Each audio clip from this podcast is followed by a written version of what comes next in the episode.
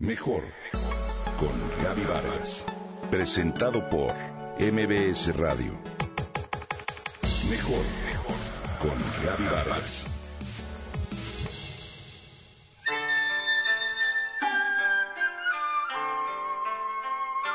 Al entrar al cuarto tradicional japonés del Hotel de Bambú que nos acogía en la antigua ciudad de Kioto, lo primero que vimos, Pablo, mi esposo y tu servidora, fue una mesita cerca del suelo con dos cojines para sentarnos en cuclillas.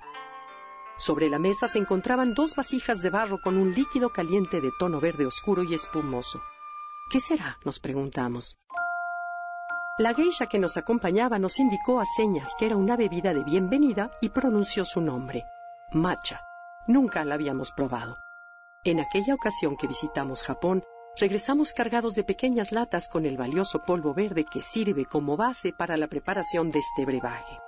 La guía nos platicó sobre la enorme importancia que ha tenido en la cultura japonesa desde alrededor del año 1500 después de Cristo, en especial por el uso en las ceremonias en las que tiene origen su elaboración. Además, Conocimos las vasijas wabi-sabi en las que se toma, apreciadas por estar hechas a mano y por su acabado imperfecto, el cual les da un valor único, así como las escobetitas especiales de bambú llamadas chasen, con que se agita el matcha hasta que sale espuma. Darme un tiempo para mí a media mañana para beber una taza de matcha me llena de energía y de gusto, nos comentaba la guía.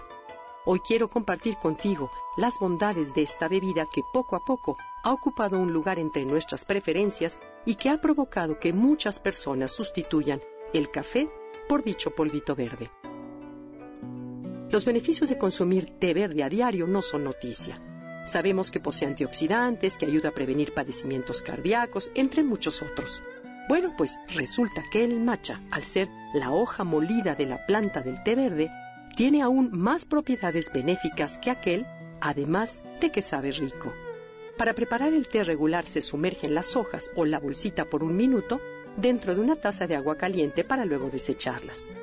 Bueno, con el matcha te tomas las hojas mismas pulverizadas muy finamente, por lo que tiene un sabor un poco más a pasto o herbal y es ligeramente más amargo.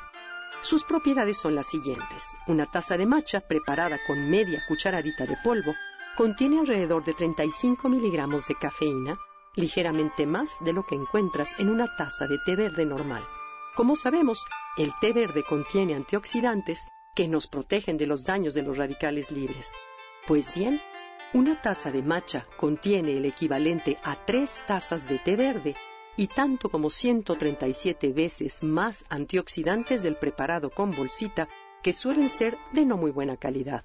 De hecho, encuentras 15 veces más antioxidantes de las que contienen las famosas moras azules y la granada roja. Los estudios muestran que el matcha contiene proteínas y es una excelente fuente de vitamina C, A, fibra y hierro.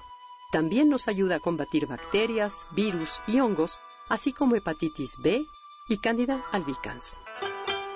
El matcha también contiene cantidades altas de catequinas, tales como el famoso EGCG, que ha demostrado combatir la inflamación, ayudar a la salud de las arterias y reparación de las células.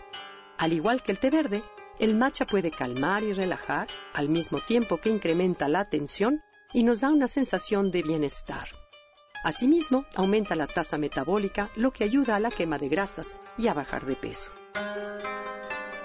Lo puedes preparar frío o caliente, con agua o con leche de almendras o de coco, o bien un poco de stevia o sin azúcar. Considero que el matcha tiene un sabor muy particular, al cual te acostumbras una vez aprendido para gozar de sus grandes beneficios. Si bien es un poco más caro que el té verde, creo que vale la pena gastar un poquito más.